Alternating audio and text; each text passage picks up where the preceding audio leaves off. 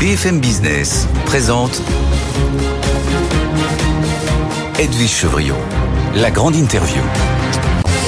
Bonsoir à tous, bienvenue dans cette grande interview.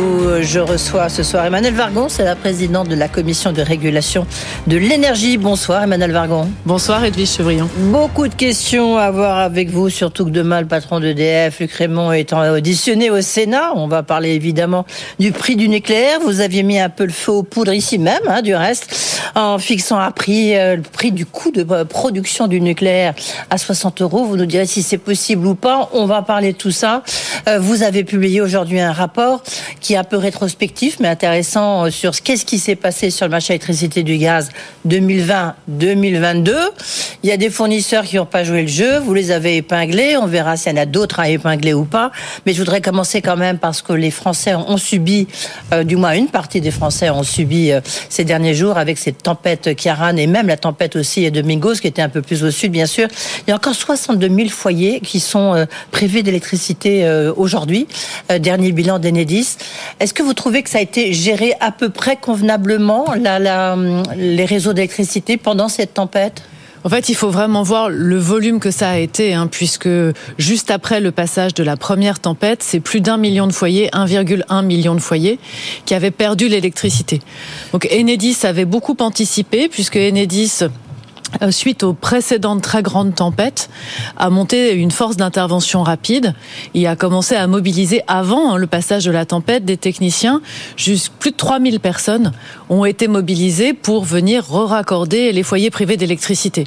Alors d'abord, je voudrais dire qu'Enedis a été endeuillé. Hein, vous le savez, un technicien qui avait été appelé en renfort du Sud-Ouest a perdu la vie dans une opération de, de retour de raccordement. Et donc évidemment, on est tous sous le choc et j'adresse évidemment mes condoléances à la famille et à tous ses collègues chez Enedis. Et Enedis a fait un énorme boulot. Il reste maintenant 60 000 foyers à peu près sur la première tempête, environ 15 000 sur la deuxième. Donc ça a quand même été extrêmement vite. Alors pour les familles, c'est long bien sûr, hein, parce que c'est plusieurs jours sans électricité, euh, presque une petite semaine, donc c'est très long pour les derniers. Mais quand on voit le nombre de personnes qui étaient touchées et le nombre de personnes qui ont été de nouveau raccordées, voilà, je voudrais vraiment saluer les équipes d'Enedis parce qu'elles ont fait face à un moment où il faisait encore froid, du vent, de la pluie. C'est 8000 poteaux hein, qui ont été achetés, qui ont été remontés euh, dans les quelques derniers donc, jours. Donc le régulateur, il dit, euh, évidemment au-delà du drame, hein, le régulateur que vous êtes disent bon, ça a été bien fait. Euh, et donc voilà, on a tiré les enseignements et donc là maintenant, c'est une méthode qui, qui existe. Oui, on dit il y a une qualité de service, il y a une anticipation, il y a une prise en charge, donc euh, ça se passe aussi bien que ça peut dans un événement exceptionnel. Oui, donc non, mais c'est bien, c'est qu'au moins il y a, il y a, il y a le tampon euh, positif de la part du régulateur. Euh, ce constat que vous avez tiré sur la gestion justement du marché électricité 2020-2022, donc où on a vu évidemment la crise de la Covid, on a subi des prix de l'électricité absolument colossaux, il y a eu la guerre en Ukraine. S'il fallait résumer, est-ce que vous diriez que ça a quand même été à peu près géré par les pouvoirs publics et que les Français s'en sortent plutôt bien? Oui, je dirais ça. En fait, on a fait un rapport. D'habitude, on fait un rapport tous les ans. On avait pris un peu de retard parce que nous aussi, on a été très euh, voilà, impacté par la gestion de la crise. Et on a voulu faire un regard rétrospectif sur les années 2020, 2021, 2022. Il s'est passé quoi sur les marchés de l'électricité et du gaz? Évidemment, il s'est passé des trucs inédits. Les prix du gaz sont passés de 20 euros du mégawattheure jusqu'à 350, 400. Les prix de l'électricité sur les marchés de gros sont passés de 40 euros à 1000. Donc forcément, ça perturbe énormément le marché. Et le premier constat qu'on fait, c'est que l'action combinée des fournisseurs, des mécanismes de régulation classiques et des aides exceptionnelles des pouvoirs publics, ça a quand même globalement permis à tout le monde, les consommateurs particuliers et les entreprises, de passer la crise. Et c'est vraiment les trois. Les fournisseurs, parce qu'il y a pas mal de Français qui avaient des contrats à prix fixe et ces contrats à prix fixe, quand ils ont duré pendant la période de la crise, ben, en c'était formidable. C'était formidable pour eux. ils ont tout été le monde n'a pas été comme ça. Tout le monde n'a pas été comme ça, mais il y avait quand même quelques mmh. millions de particuliers et quelques millions d'entreprises. Combien vous avez justement à peu près en pourcentage C'est toujours plus simple. Ah bah c'est pas la majorité, ça devait être à peu près 20% euh, qui ah avaient des contrats à mmh. prix fixe.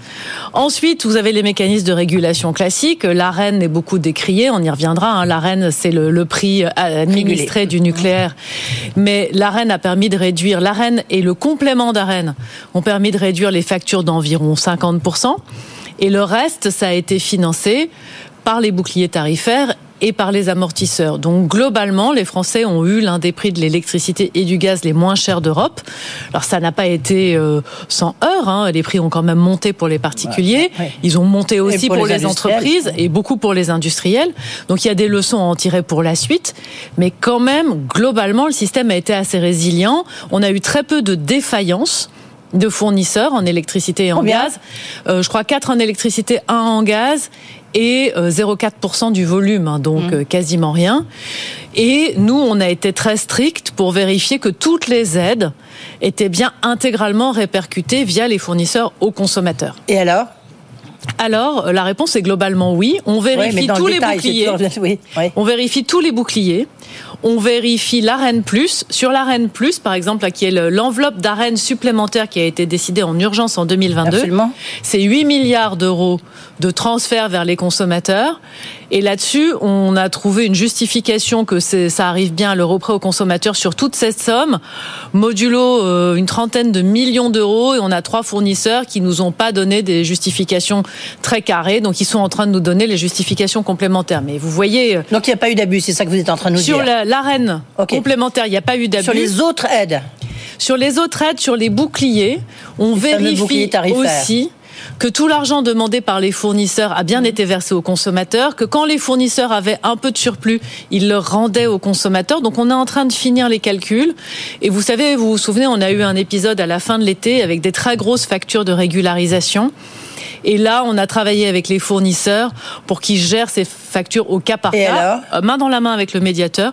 Mais on est en train de faire le bilan pour vérifier que tous ceux qui avaient pris des engagements en disant on va régler ça à l'amiable l'ont fait, mais globalement, ils ont joué le jeu. Le, donc, ça veut dire que la, facture pour l'État a été de, de combien in fine?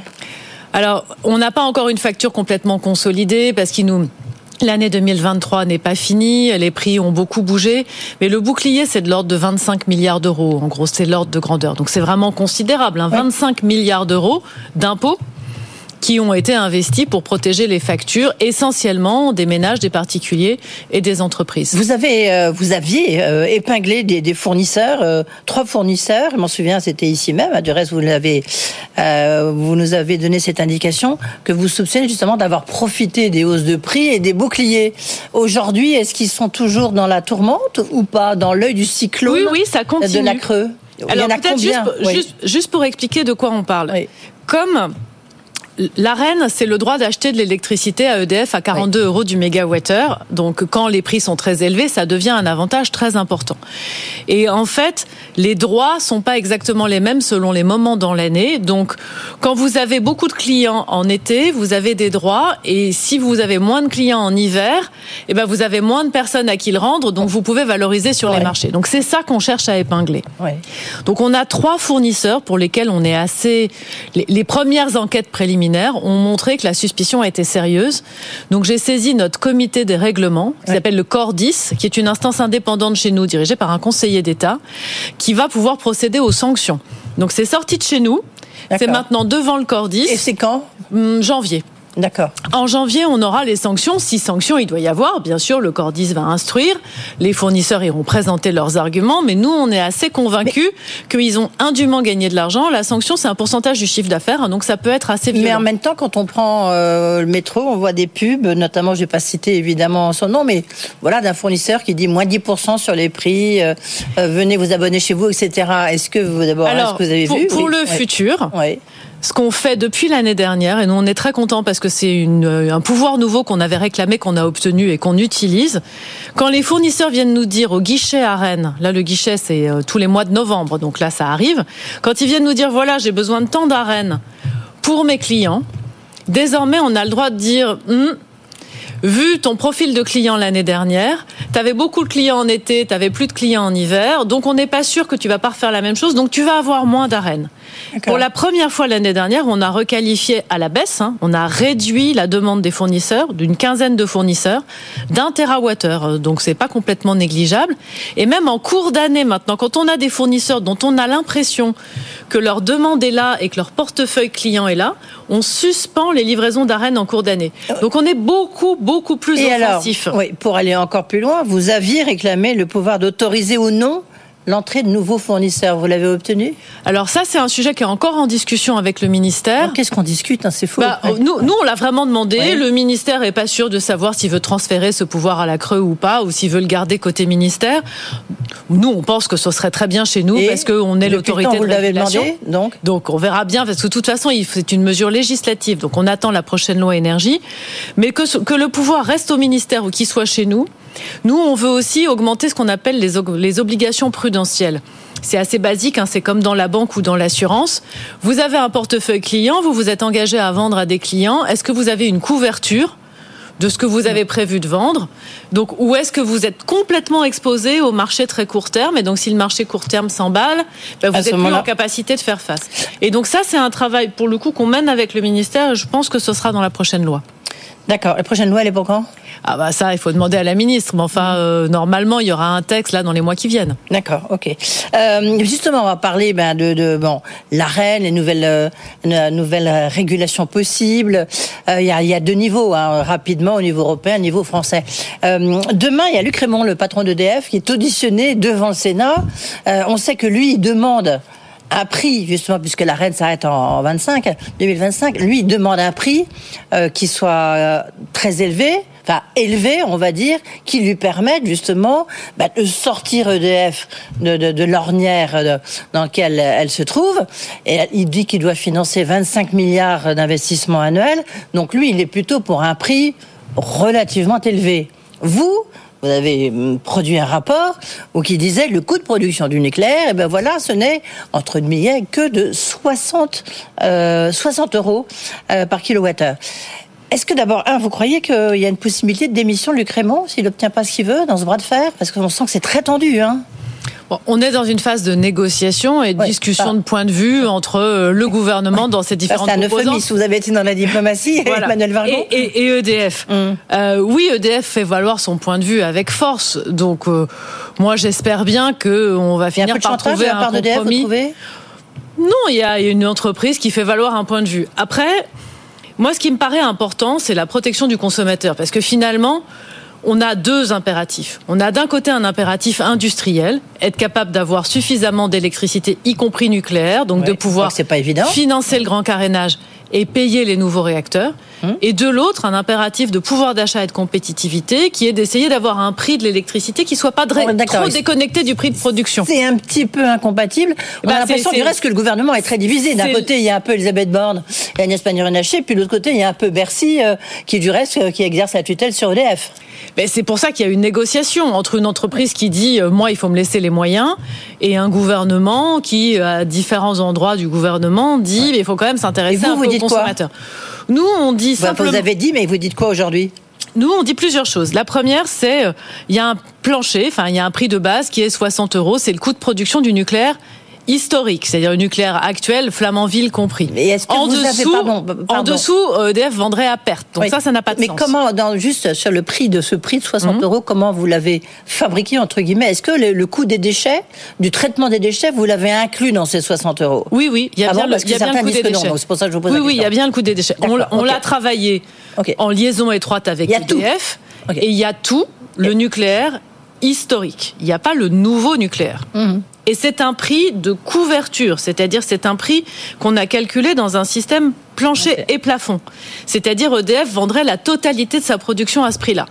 Si le gouvernement cherche à fixer seulement un plafond, alors il est forcément plus haut que nos 60 euros, parce que quand les prix vont être élevés, le plafond va fonctionner. Le jour où les prix seront bas, les prix de marché seront en dessous de 60, EDF n'arrivera pas à avoir 60 euros pour la totalité de ses mégawattheures. Donc si on est dans un système de plafond, c'est forcément plus élevé.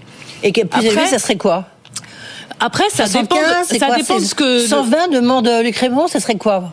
Bah, après, c'est une question de dilemme, qui est un dilemme vraiment très politique, donc qui est plus pour le gouvernement que pour mhm. l'autorité de régulation, de savoir jusqu'où on laisse l'argent chez EDF versus jusqu'où on met directement l'argent chez le consommateur. Plus ce prix est bas, plus ça va bénéficier directement aux consommateurs industriels et aux consommateurs particuliers.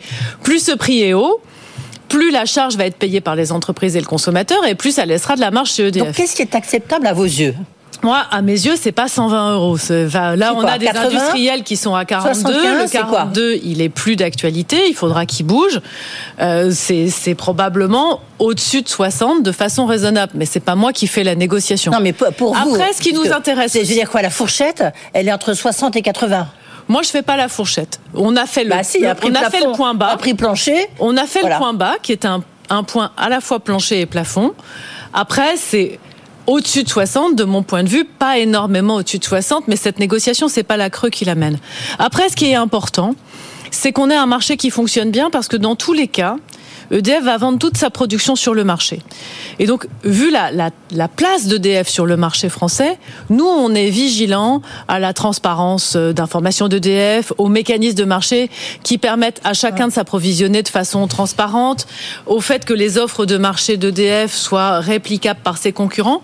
Donc, toute cette partie-là qui est au-delà du prix, elle participera au bon fonctionnement du marché. D'accord, mais est-ce qu'on peut, parce qu'il y a deux scénarios possibles en fait, est-ce que vous pensez que celui euh, qui, plaît plus aux industriels, ou il y a une question aussi de volume, vous voyez, il y a, un prix en fonction du volume des premiers, et puis un prix euh, au-delà justement euh, de, certains, de certains seuils de volume Je pense que ce qui en fait, il y a plusieurs catégories de consommateurs. Vous avez les très gros industriels. Eux, il faut qu'ils puissent avoir une, une, une, contractualisation à long terme avec un prix bas et éventuellement dans certains cas un peu de partage de risque ou de partage d'investissement. Le prix bas pour vous c'est quoi encore Et là on pourrait être tout près des 60 voire même en dessous s'ils prennent une partie du capital ou une partie du risque. Hmm. Après vous avez euh, des consommateurs qui sans être des électro-intensifs ont vraiment enfin sont sensibles au prix de l'électricité et pour cela il faut pas être trop loin euh, des 60 euros. Il faut pas être à 60, mais il faut pas être trop loin.